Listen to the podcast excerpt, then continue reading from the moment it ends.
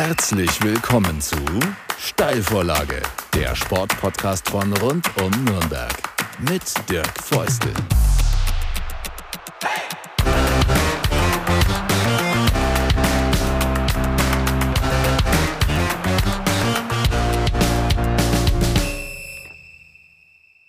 Eine neue Folge der Steilvorlage ist am Start und ich freue mich ganz besonders, dass einer der Aufstiegshelden der Spielvereinigung Kräuter Fürth unser mein Gast ist in dieser Folge. Es ist Maximilian Maxi Bauer. Sehr schön, Maxi, dass du da bist. Äh, gar nicht so leicht, euch jetzt schon wieder zu kriegen, kurz nach Trainingsauftakt. Äh, es ist äh, Übungseinheit angesagt, es ist Media Day angesagt, aber umso schöner ist es, dass du äh, es möglich machen konntest, dabei zu sein.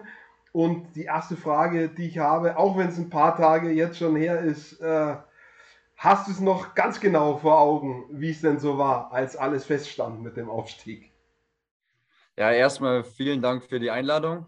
Ähm, ja, also jetzt so ist ja schon, sind ja schon ein paar Wochen vergangen ähm, und man hat das Ganze schon ja auch ein bisschen realisiert, was, was da abging und ja, waren einfach unglaubliche Szenen, unglaubliches letztes Spiel und ja, war einfach ein schöner Tag und ein schönes Gefühl es ist ja immer irgendwie so die Rede davon, dass man so ein paar Tage braucht, bis man wirklich auch kapiert, was passiert ist. War das bei dir auch so? Stimmt dieser Satz? Es muss einfach äh, oder müssen ein paar Tage vergehen? Ja, voll. Also bei mir war es so, ich war zwei Wochen dann im Urlaub und da, da kam es dann so langsam. Also da war es dann schon so, dass man dann so langsam realisiert hat, was, was wir eigentlich äh, erreicht haben die Saison. Aber es war wirklich so, dass ich ein paar Tage gebraucht habe. Und was man auch immer wieder liest, manche ähm, verweigern sozusagen den Konsum von Bildern, Fotos in dem Zusammenhang mit Erfolgen und manche ziehen sich alles rein, was man kriegen kann auf Instagram, TV, Videos, whatever. Zu welcher Kategorie hast du gehört oder gehörst du? Also die ersten zwei Wochen auf jeden Fall äh, zu der zweiten Kategorie. Bei mir war es so, ähm, wie ich im Flieger war, habe ich mir nochmal das ganze Spiel angeschaut und so auch die ersten Tage waren es ja eigentlich nur positive Rückmeldungen und so und das habe ich mir schon äh, größtenteils alles durchgelesen. Es war ja ein unfassbar spannendes Aufstiegsrennen in dieser zweiten Liga und dementsprechend groß war ja auch eure Freude. Es sah ganz, ganz lange eh schon gut aus. So, und dann war diese äh, letzte, die dritte Quarantäne von Holstein Kiel, wo eigentlich alle gesagt haben, naja, äh, das bricht denen das Kreuz, das kriegen die irgendwie nicht gebacken. Und plötzlich starten die eine Siegesserie. Ja, haben irgendwie vier oder fünf Siege in Folge gehabt, ziehen an euch vorbei, sind quasi dann plötzlich in der Pole Position, was den Aufstieg betrifft, schon nach Bochum, aber vor euch. Ähm, und ihr geratet da so, wenn auch knapp ins Hintertreffen. Ähm, was war da erstmal bei dir los, ähm, als die euch da erstmal fürs Erste äh, überrundet haben? Ja, eigentlich, wie die Meldung kam, dass sie nochmal in Quarantäne mussten, war es eigentlich schon so, dass man dachte, ja, das ist eigentlich ja, sehr schwer, dass man das dann noch aufholt. Aber es war dann eben so, dass die jede Woche gepunktet haben, meistens dreifach, und dann waren die auf einmal wieder vor uns. Ähm, das war dann schon auch nicht leicht für uns, aber es war eigentlich so, dass wir mit der Mentalität die letzten Spiele reingegangen sind, dass wir nichts zu verlieren haben. Und ähm, wir schauen nicht auf die anderen, hört sich zwar wie eine Floskel an, aber war einfach so, dass wir nicht auf die anderen geschaut haben und dann, ja, war es sehr knapp, aber haben wir es dann doch noch geschafft. Und teilweise ging es ja wirklich sozusagen minutenweise. Ne? Ein Tor mehr die, ein Tor mehr ihr, dann wart ihr vorne, die vorne. Das, so war das ja in den letzten zwei Spieltagen. Ähm, wie seid ihr da vorgegangen? Als Team wart ihr da auf dem Platz informiert über Zwischenstände? Andere sagen, wir wollen es gar nicht wissen, wir spielen unser Spiel zu Ende und dann schauen wir, wie habt ihr das gehandhabt, wie hat das der Coach gehandhabt? Ähm, erstmal war es so, ein Tag vom, vom letzten Spiel war es schon so, dass wir einfach nichts zu verlieren hatten, weil wir waren ja auf dem dritten Platz ähm, und wenn wir verloren hätten oder nur unentschieden, unentschieden gespielt hätten, dann wäre es halt der dritte Platz gewesen, der Relegationsplatz, aber in unseren Köpfen war schon auch, dass wir den, den zweiten Platz wollen. Mhm. Ähm, und in, im Spiel dann in der Halbzeit war es so, dass wir nichts wussten von den äh, Zwischenständen, aber der Coach schon meinte zu uns, ähm, wir probieren es jetzt noch 15 Minuten und wenn es dann immer noch so aussieht, wie es ausgesehen hat, dann müssen wir schon ähm, ja, Kräfte schonen. Und so sind wir dann äh, ja, vorgegangen. Aber im Endeffekt waren dann keine Wechsel und dann haben wir es nach dem 2-2 haben wir es dann schon erfahren, dass ähm, Kiel hinten liegt und dass es aktuell gut aussieht. Wie da jeder damit einzeln umgegangen ist, müsste ich tatsächlich jeden extra fragen. Wie ist es bei dir? Sind solche Momente dann eher von einer gewissen Unsicherheit und Nervosität geprägt auf dem Spielfeld? Oder ja, warst du trotzdem auf irgendeine Art befreit, weil ihr ja so oder so, auch wenn es traurig gewesen wäre, wenn ihr es nicht geschafft hättet, aber ihr habt ja dennoch eine großartige Saison gespielt. Das kann einem ja auch Sicherheit geben, ob es nun klappt oder nicht. Ich glaube, dass allgemein in unserer Mannschaft eine große Sicherheit war. Also wie oft wir zum Beispiel Rückstände aufgeholt haben, das war ja eigentlich unfassbar jetzt im Nachhinein. Das war ja wirklich, die letzten paar Spiele waren wir eigentlich dauerhaft hinten und haben Rückstände äh, gedreht und deswegen war es eigentlich so, dass wir alle fokussiert waren und äh, wir hatten schon auch das Selbstbewusstsein und die Sicherheit, dass wir das, das auch wieder drehen können. Von dem her war es eigentlich schon eher so ein Gefühl, dass wir eigentlich fokussiert waren. Also verunsichert, glaube ich, war, war keiner von uns. Also großartig, dass ihr das geschafft habt. Nochmal Gratulation dazu. Und ganz viele hätten sich so ein spannendes Rennen auch in der ersten Liga gewünscht. In der zweiten Liga war es definitiv da. Und, und ich wüsste nicht, äh, Bochum hat es, glaube ich, ein, zwei Spieltage vorher schon klar gemacht, aber äh, um Platz zwei, also das war viel spannender, kann das nicht mehr sein. So, und jetzt äh, ist nicht mehr Sandhausen angesagt, sondern jetzt ist äh, Signal Iduna Park angesagt, fängt auch mit S an und jetzt äh, ja, sind nicht mehr äh, Stürmer Manuel Schäffler angesagt, sondern jetzt ist Robert Lewandowski angesagt. Ähm, Jo, wie gehst du damit um? Äh, schlottern die Knie oder sagst du, geiler Scheiß? ja, eigentlich schon ein geiler Scheiß. Eigentlich pure Vorfreude, was da kommt. Wir spielen in den schönsten Stadien, wir spielen gegen die größten Vereine, wir spielen gegen die, die besten Spieler. Also die, die Knie schlackern, denke ich nicht. Also kann ich eigentlich schon sagen, dass ich denke, dass es nicht so ist, aber nee, eigentlich einfach nur Vorfreude und einfach pure Lust, was da jetzt kommt.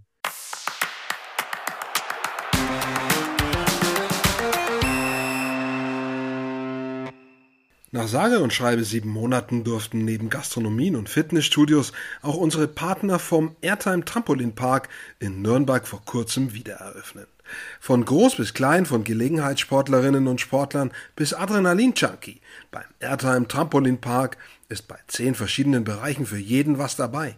Außerdem gibt's ein tolles Gastronomieangebot, bei dem auch alle Feinschmecker und Feinschmeckerinnen auf ihre Kosten kommen.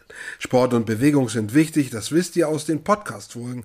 Und deswegen meine Empfehlung an euch, schaut vorbei im Airtime Trampolin Park. Natürlich habe ich für alle Hörer und Hörerinnen der Steilvorlage ein kleines Special. Bei der Buchung auf der Airtime-Website auf den Button Aktionscode klicken und Run eingeben. Dann bekommt ihr nämlich 30 Minuten geschenkt. Ich wünsche viel Spaß.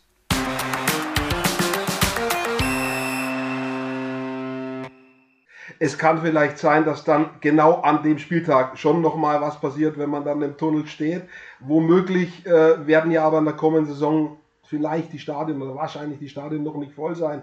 Also eine Möglichkeit, sich auch Stück für Stück dran zu gewöhnen mit hoffentlich immer weiter steigenden zuschauenden Zahlen. Aber erstmal denke ich, ist der Druck nicht so groß, weil die Arenen nicht voll sein werden. Ja, das stimmt. Aber wenigstens ein paar Zuschauer da. Also das steht ja, steht ja schon fest und das ist auch schon, schon ein guter Anfang. Jetzt, wenn man mal zurückspult, äh, du bist 2000 geboren, äh, wenn ich äh, richtig äh, notiert habe, ähm, also noch ein total junger Spieler, dann ist die Jugend, die Kindheit noch nicht so lange her. Und du kannst dich gut daran erinnern, was du dir so vorgenommen hast, mit 10, mit 12, mit 14 bist du ja schon zum Kleeblatt, ähm, aber noch so ein Stück zurück, ähm, aus der Nähe von Passau kommst du, war das, da, also ich meine, das war dein Traum, na klar, sonst wärst du jetzt nicht da, wo du bist und hättest zwischendurch was anderes gemacht.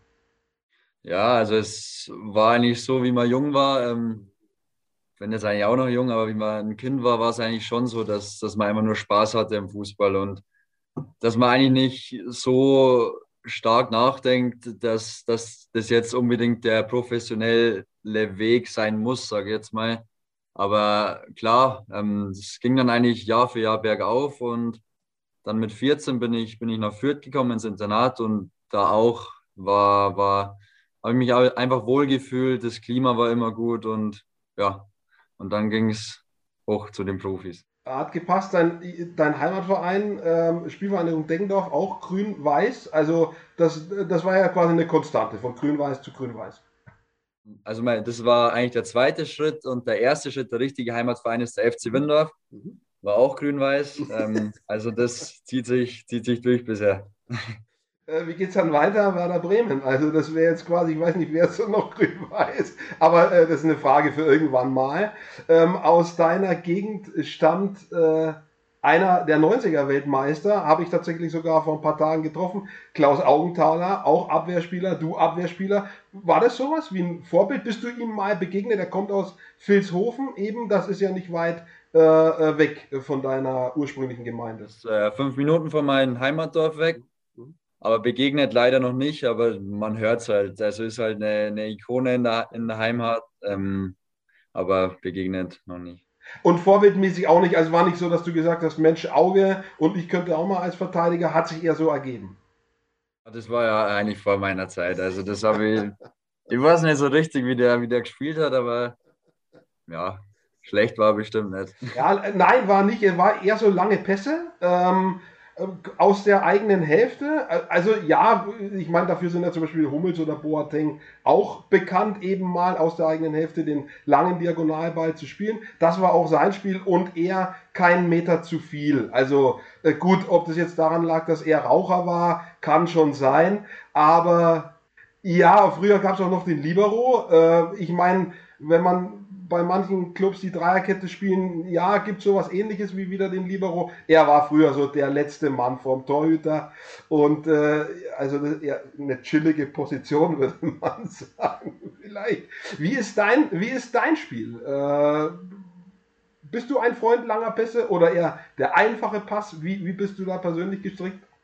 Also ich würde schon sagen, dass ich eher moderner Innenverteidiger bin, also der, wo schon auch vieles spielerisch lösen will. Äh, würde schon auch sagen, dass ich äh, längere Pässe auch genau an den Mann bringen kann. Ähm, ja, also eher ein Innenverteidiger äh, von einer neuen Schule, sage ich jetzt mal. Naja, also ein langer Pass sieht immer gut aus, also den sollte man auch. er hat was Schönes irgendwie, was Ästhetisches auch, finde ich. Nichts gegen den gepflegten Kurzpass, aber so, so ein schöner langer Ball, mit dem man auch ein paar Reihen überspielt, äh, der kann Spiel tatsächlich auch entscheiden. Ein, ein schöner Ball und der eigene Stürmer steht frei vom Tor. Ja, das stimmt. Das sieht man ja jetzt bei, bei Italien, bei der IM.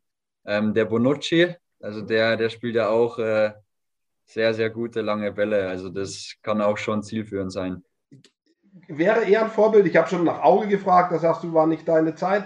Aus der jetzigen Zeit, auch die, die noch spielen, Bonucci 34, glaube ich, Chiellini 37, äh, Hummels, Boateng auch über 30. Also man kann als Innenverteidiger offensichtlich sehr alt werden. Ähm, Gibt es da Vorbilder, äh, denen du nacheiferst? Äh, ja, mehrere, aber wo ich mir auch, denke ich, schon was abschauen kann, ist auf jeden Fall äh, Mats Hummels, ähm, der wo, wie ich finde, ein Top-Innenverteidiger ist ähm, und das perfektioniert. Also die, die langen Bälle oder die Spieleöffnung, das macht er auf jeden Fall sehr gut und von dem kann ich mir schon auch ähm, was abschauen, aber da sind mehrere. Wie gesagt, so ein, so ein Bonucci, was der für Bälle spielt, ist auch, ähm, kann man auch was lernen von dem auf jeden Fall du wirst die, also Mats Hummels wirst du treffen. Ne? Das, äh, äh das ist Fakt. Ja, cooles Gefühl. Bist du da mit anderen auch im Austausch? Aus anderen Clubs äh, tauscht man da Dinge eben aus, fragt man, holt man sich Tipps auch von Älteren, die jetzt nicht im eigenen Verein sind? Da kenne ich eigentlich zu wenige. Also jetzt war es eigentlich so immer, dass äh, Mergim und Kali ähm, da waren. Ähm, die wo auch sehr, sehr viele Erfahrung hatten und von denen man sich schon auch was abschauen konnte und die dir auch geholfen haben, die dir gezeigt haben, wie, wie man manche Dinge am besten äh, regelt. Und von dem her war es eigentlich schon eher so, dass es im eigenen Verein ähm, war, dass man sich da was abgeschaut hat oder Tipps bekommen hat. Jetzt bist du, wir haben es vorhin gesagt, ähm, mit 14 Jahren nach Fürth gewechselt, also bist quasi schon halber Franke. Äh, äh oder schlägt das niederbayerische Herz schon noch ein bisschen lauter, quasi jetzt emotional? Ja, also ich muss sagen, dass wenn man von Heimat spricht, das ist schon Niederbayern. Hat man wahrscheinlich am, am Dialekt ein bisschen, also ganz raus werde ich das wahrscheinlich nie kriegen, aber das ist auf jeden Fall schon ein Stück Heimat geworden, ähm, Franken, weil ich bin jetzt echt schon lang hier, fühle mich auch pudelwohl. Ähm, von dem her ist es schon ähm, ein Stück Heimat geworden. Aber wenn man wirklich von Heimat spricht, ist es äh, Niederbayern, der Markt Windorf, da, da fühle ich mich am wohlsten. äh, ich habe irgendwo auch gelesen, da gibt es immer, wenn du nach Hause kommst, Schnitzel. Äh, typisch fränkisch ist Bratwurst, ja, oder auf fränkisch Bratwurst, ja. Äh, wo, was ist dir, was schmeckt dir besser? ja, muss ich Schnitzel sagen, weil das macht meine Oma immer und äh, kann ich nicht widerstehen, wenn ich daheim bin. Also die Bratwurst schmeckt schon, aber Schnitzel ist dann doch äh, das Essen, was es immer gibt, wenn ich daheim bin. Oder die ersten Tage, sagen wir es mal so. Es wird ja immer auf solchen Unterschieden irgendwie sehr nett drüber zu reden, ist dann auch lustig, äh, aber in Wirklichkeit, ähm, ich weiß nicht, so groß sind die Mentalitäten vielleicht auch gar nicht. Also ich zum Beispiel lebte eine Zeit lang in München und habe davor mal festgestellt oder hören dürfen, ja, die Bayern und die Franken, ein riesen Unterschied. So groß fand ich die Unterschiede ehrlich gesagt nicht. Äh, geht es dir ähnlich? Ja, da bin ich bei dir. Also es ist so, dass eigentlich die Mentalitäten, denke ich schon, relativ gleich sind. Ähm, vielleicht äh, am Anfang war es so, dass ich, wenn einer richtig fränkisch geredet hat, da war es schon ein bisschen so, dass ich zweimal hinhören musste. Mhm. Aber das sitzt jetzt auch, ja, aber so von, vom Unterschied würde ich sagen, dass der nicht allzu groß ist. Aber zum Frotzeln taugt es auf jeden Fall. Äh, da kann man immer mal so ein bisschen die Bälle hin und her spielen. Äh, das macht ja auch, das macht ja auch Spaß. Ähm, trotz junger Jahre bist du quasi schon alter Kleeblättler eben, äh, nach sechs, sieben Jahren. Was zeichnet das Kleeblatt aus? Was würdest du sagen, ist, egal ob jetzt im NLZ oder eben auch bei den Profis oder eben auch quasi bei Kräuter für zwei, hast du ja auch äh, Spiele gemacht. Was ist der generelle DNA? Was zieht sich durch? Einfach ein wirklich familiärer Verein, bodenständiger Verein. Es war wirklich so, wie ich mit 14 hier hochgekommen bin, was am Anfang ja schon nicht leicht war, aber man hat sich einfach direkt wohlgefühlt. Also es war wirklich so, dass, dass einem geholfen worden ist. Ähm, man hat sich immer mit jedem verstanden, jeder hat immer offenes Ohr gehabt. Also es war wirklich so, dass man sich da einfach wohlfühlt und ähm, ja, einfach ein richtig bodenständiger Verein. Hm. Das ist ja keine. Wo man sich ja, ja, wo einfach junge Spieler sich entwickeln können. Ja. Also das ist, die jungen Spieler kriegen hier die Chance. Ähm, ja, das ist einfach, man fühlt sich einfach wohl hier. Also das war ja jetzt auch äh, in der vergangenen Saison genau so, dass ihr eben als junge Truppe da äh, ja quasi durch die Decke gegangen seid am Ende. Ähm, und trotzdem ist es ja nicht leicht, wenn man irgendwie ja mit 14 aus der Heimat weg muss und dann letztendlich ja doch alleine ist, irgendwie klarzukommen. Du hast schon gesagt, es gab immer Ansprechpartner, wurde immer an der Hand genommen. Trotzdem äh, ist es ja generell für einen Jugendlichen nicht so leicht. Wie ging es dir dabei? Äh, auch wenn da nur 200 Kilometer dazwischen sind, aber für den Jugendlichen können die so sein wie 2000 Kilometer. Ja, also am Anfang war es ungewohnt, aber wie gerade gesagt, ähm, du hast ja Jungs, die wohl im gleichen Alter sind und wo du, wo dir einfach nie langweilig wird. Also das ist, du hast deine Jungs, mit denen du was machen kannst und du hast Möglichkeiten hier. Du hast, du hast eine wunderbare Infrastruktur du hast einen wunderbaren Kraftraum. Also es war einfach nie langweilig. Ähm, und wie er schon gesagt hast, du hast immer einen Ansprechpartner gehabt. Ähm, von dem her war es eigentlich schon so, dass ich nicht lange braucht habe, dass ich mich hier wohlgefühlt habe. Ich glaube, für Mama oder für den Papa war es schon eher schlimmer als, äh, als für mich, aber ja, das hat sich jetzt dann auch gelegt, relativ viel. Wie wichtig ist für dich Vertrauen zum Beispiel? Bist du ein Spieler, der vom Trainer Vertrauen, äh, Vertrauen braucht? Oder äh, die andere Seite wäre, äh, ja, man sagt immer so schön, äh, der braucht einen Tritt in den Arsch. Also ich kenne auch beide Kategorien von meiner aktiven Zeit früher. Ähm, wie, welche Kategorie bist du? Bist du eher der, der wirklich den, den Rücken gestärkt braucht? Oder kannst du auch mal sozusagen Stress vertragen? Ich glaube, beides. Beides braucht man bei mir. Also ich finde schon wichtig, dass man so ein gewisses Vertrauen spürt, aber mhm ich glaube, so, so ein dritten Arsch ab und zu ist, ist auch nicht schlecht. Also so, so eine Mischung von beiden, würde ich sagen. Wenn ich jetzt mir die reinen Statistiken angeguckt habe, äh, dann sieht es für mich jetzt mal von außen alles linear aus, ging immer schön eins nach oben, äh, sodass das irgendwie alles logisch, logisch aussieht. Ähm, Gab es trotzdem zwischendrin irgendwie Momente, wo vielleicht auch meine Delle drin war, wo du dir schwer getan hast, wo du dir vielleicht auch nicht sicher warst? Will ich das wirklich, was ich hier mache? Äh, sollte ich mich vielleicht auf andere Sachen in der Ausbildung fokussieren, wenn es doch nicht klappt? Gab es so Momente des Zweifels? Ja, war schon so, dass man in der, vor allem in der Jugendzeit, ähm, war es schon so, dass man ab und zu so Gedanken hatte, ähm, ja, deine Kumpels in, in der Heimat ähm, machen das und das und, und du sitzt hier da und verpasst es mehr oder weniger. Aber im Endeffekt äh, ist jeder für sich selbst verantwortlich und dann war es schon so, dass ich, würde ich sagen, in der U19 dann schon für mich selbst klar gemacht hat, dass, dass ich unbedingt Profi werden will. Ähm, und, und das dann funktioniert, das ist natürlich umso schöner. Aber man hat schon immer, ähm, es wird schon auch immer geschaut, dass man seine Schule anständig beendet und dass man einen Schulabschluss hat und dass das, falls es nicht klappt, das wo ja auch sein könnte, ähm, dass man da dann auf jeden Fall was hat dann. Wie hoch wirkt der oder wie groß sollte, müsste der Faktor Ehrgeiz sein? Was würdest, was würdest du sagen? Würdest du dich als ehrgeizig bezeichnen? Ähm, ich habe in den letzten Monaten oft auch mit anderen, mit früheren Sportlern, mit aktuellen Sportlern über das Thema gesprochen. Ähm, Verhältnis Talent zu Ehrgeiz äh, und, und Disziplin. Wie würdest du das sozusagen ins Verhältnis setzen?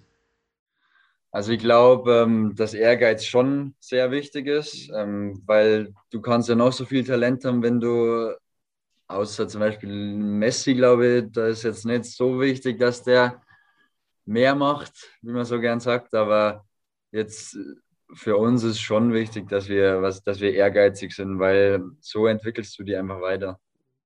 Ich habe tatsächlich gehört äh, von dem Mitspieler von Lothar Matthäus früher, Armin Eck, mit dem hatte ich vor kürzerer Zeit ein Interview, der hat aber genau auch das gesagt über einen mit extra Talent, das war Matthäus, dass der regelmäßig extra Schichten geschoben hat, Bälle, Volley aufs Tor geschossen hat nach Beendigung des Trainings mit Flanken seiner damaligen, unter anderem äh, Armin Eck mit Flanken seiner damaligen Kollegen, also Selbstspieler mit extra Talent, haben offensichtlich äh, auch noch genügend Ehrgeiz gehabt, äh, da Dinge umzusetzen.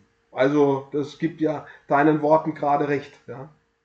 Ja, nee, ist auf jeden Fall wichtig, würde ich sagen was sind Dinge, die du dir vornimmst? Also jetzt könnte man erstmal sagen, wo, großer Schritt erreicht. Ja? Aber äh, so, äh, du willst ja da wahrscheinlich auch nicht stehen bleiben. Nee, ähm, was habe ich mir vorgenommen? Auf jeden Fall äh, Spiele machen, ähm, mich auf Bundesliga-Niveau beweisen und ähm, meine Leistung bringen und dann, ja, mal schauen. Aber auf jeden Fall erstmal konstant spielen und dann, ähm, ja, wird man sehen wenn man nur nach Wahrscheinlichkeiten geht, werden in den nächsten zwölf Monaten ein paar Rückschläge kommen, die ein oder andere Niederlage. Ähm, wie gehst du mit so, solchen Dingen um, mit Niederlagen? Ähm, verkraftest du das leicht? Ich kenne von dem Basketballtrainer, der sagt, er kann dann bis zur Mitte der Woche schlecht schlafen, weil er nicht verlieren kann. Sagt er ganz offen. Äh, wie, wie, bist du da äh, gestrickt?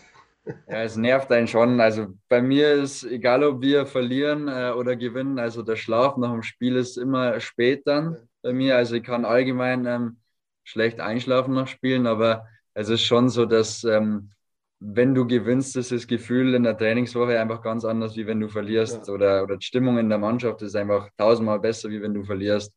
Aber grundsätzlich würde ich schon sagen, dass ich einer bin, der wo sich da schon ein äh, paar Tage drüber ärgert, aber dann Mitte der Woche ist dann äh, mehr oder weniger vergessen und dann geht es ja schon wieder zum nächsten Spiel immer. Es gibt schon bestimmte Situationen, die hat man dann nochmal so vor Augen, gerade vielleicht eben, wenn sie nicht so gelungen sind. Also das tolle Erlebnis auch, na klar. Wenn man einen reinnagelt irgendwie aus 20 Metern, das hat man sich auch ein paar Tage im Kopf. Also es ist eigentlich wirklich so, wenn ich, wenn ich im Bett bin und dann versuche zu schlafen, dann habe ich schon eigentlich so positive und negative Gedanken, was da im Spiel passiert ist. Und äh, ja, und deswegen kann ich ja nicht immer recht spät schlafen. Jetzt müssen wir natürlich von dir auch noch wissen, äh, Derby wird es jetzt in, also zumindest das Vierter Nürnberger Derby wird es jetzt in der nächsten Saison nicht geben, aber in den letzten beiden warst du dabei, hast es äh, mitgekriegt. Welche Bedeutung? Vielleicht ganz interessant, eben weil du auch kein Nürnberger oder Vierter bist. Du äh, kommst eben aus Niederbayern. Welche Bedeutung kriegst du da mit? Wie, wie hat es bei dir äh, sich verfangen, auch dieses Derby?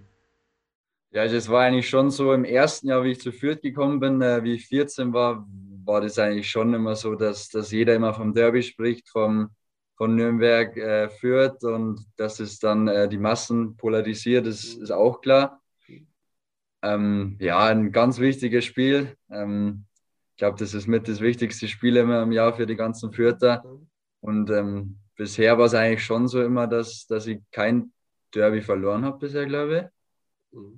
Von dem her ist es eigentlich schon immer positiv, aber wir wissen schon immer so um die Wichtigkeit von dem Spiel. Also ich habe jetzt nicht alle Ergebnisse hundertprozentig im Kopf, aber ich, ich bin in der Klar. Tendenz dabei, dir zuzustimmen mit denen. Ja, also ich kann mich jetzt das war allgemein in letzter ja, Zeit immer genau. eher für. Ich wollte gerade sagen, also im Moment ja. ist, ist, relativ klar erstmal, wer die Nummer 1 in Franken ist. Das beschreibt ja. die Liga schon mal. Und äh, die, eben die letzten Ergebnisse aus den letzten vier Spielen, äh, das geht erstmal klar zu euren Gunsten aus. Genau. Kann sich natürlich irgendwann auch mal wieder wandeln, aber ist ja auch erstmal schön, wenn man das so für den Moment mal einen Haken dahinter machen kann. Auf jeden Fall, ja.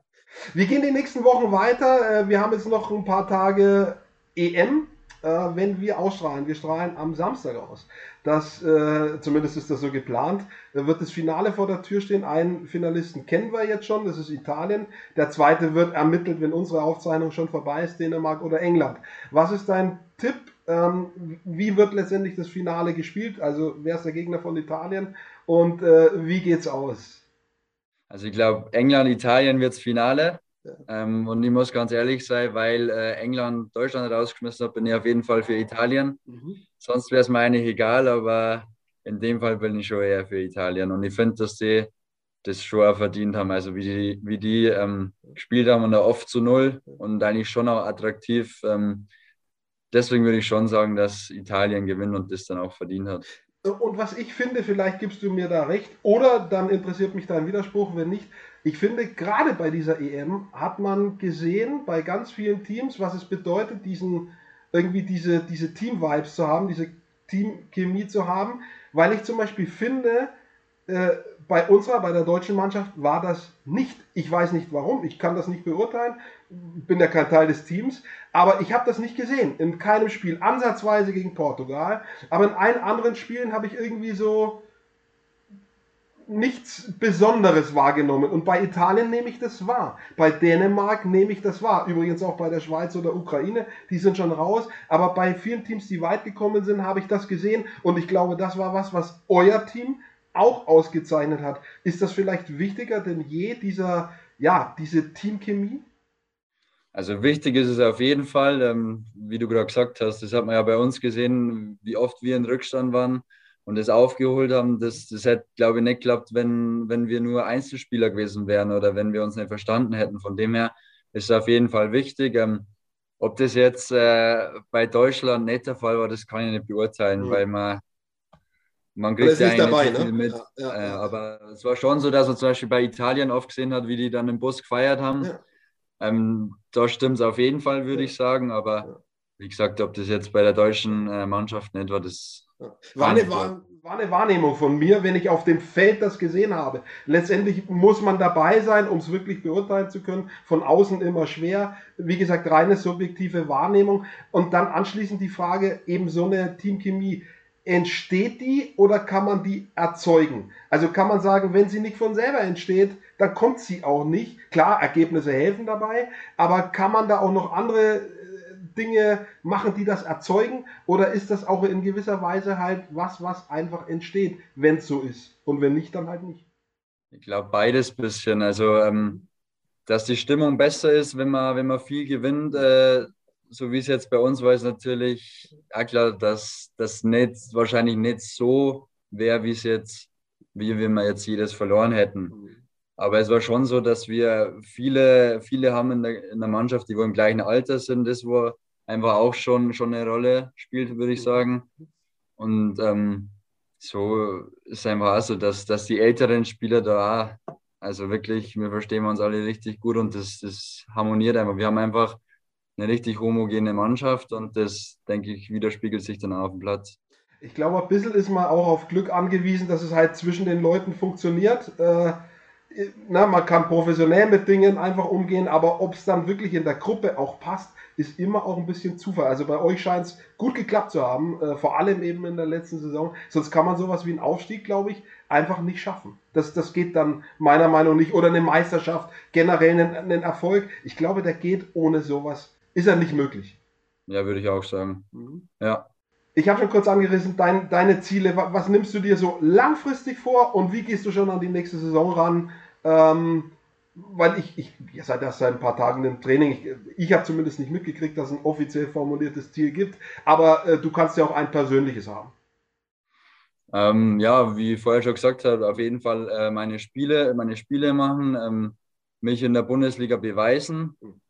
Und ich denke, unser Ziel ist schon auch äh, Klassenerhalt. Das wäre auch nochmal ein Riesending, nach dem Aufstieg jetzt dann einen, Klassenerhalt zu feiern, wenn es so kommt, wäre wär auch unglaublich. Also von dem her ähm, wäre es schon, schon auch ein Ziel. Und wichtig ist einfach, dass wir die Spiele genießen, dass, dass wir das einfach mitnehmen, was kommt und ja, dann werden wir sehen. Und ihr habt gerade noch so ein bisschen Glück gehabt, ihr konntet wenigstens ein bisschen feiern, äh, äh, trotz Corona. Es war schon etwas gelockert. Äh, es gab ja Teams zum Beispiel im letzten Jahr, die aufgestiegen sind, die konnten überhaupt nicht feiern. Ähm, das ist ja ein blöder Moment, weil das holst du auch nicht mehr. Ne? Ich denke da zum Beispiel an die Coburger Handballer, die haben den Aufstieg ähm, quasi am grünen Tisch gekriegt, weil die Saison unterbrochen wurde. Und die konnten dann nicht mal feiern, wegen Kontaktbeschränkungen, Feierverboten und so weiter, Schließungen. Äh, den, den Moment, den kriegst du nicht mehr. Der ist einmalig. Wenn du, wenn du da 90 Minuten vorbei hast und dann weißt du, du hast es geschafft. Dieser Moment ist einmalig. Ja, natürlich wäre es schöner gewesen, wenn wir ein volles Stadion gehabt hätten und ähm, dann wahrscheinlich in der Gustavstraße gefeiert hätten, aber ist eben so. Also ich denke, wir haben alle das Beste daraus ja. gemacht, was möglich war. Es war ein richtig geiles Gefühl, wie die, wie die Fans da vom, vom Stadion uns angefeuert haben und uns vor, äh, vorgepeitscht haben. Deswegen war es ja schon auch geil, aber ich glaube, es wäre nochmal was anderes gewesen, wenn das Stadion einfach voll gewesen wäre. Das wird Stück für Stück wieder kommen. Ähm, ich ich drücke euch ganz herzlich die Daumen, dass ihr einen guten Start habt in die Saison vorher, eine gute Vorbereitung, vor allem verletzungsfrei. Äh, das ist immer ganz wichtig. Und äh, gesund, das finde ich einen schönen Spruch in den letzten Monaten das ist das Schöne an der Pandemie, so bleibt gesund, bleibt gesund. Das, das äh, werde ich zumindest irgendwie beibehalten, finde ich gut. Äh, das wünsche ich dir, bleib gesund, unverletzt und äh, ja, dann danke ich dir für deine Zeit. Äh, das ist jetzt schon wieder alles eng gestrickt. Äh, das, wer, wer irgendwie an den Profivereinen dran ist, der weiß, äh, sieht manchmal irgendwie von außen entspannt aus, ist aber trotzdem eng getaktet. Also, ja, vor allem in der Vorbereitung ist schon richtig, so, dass wir genau, viele genau, Termine haben. Aber genau. Wo geht's hin ins Trainingslager? Das wäre noch spannend.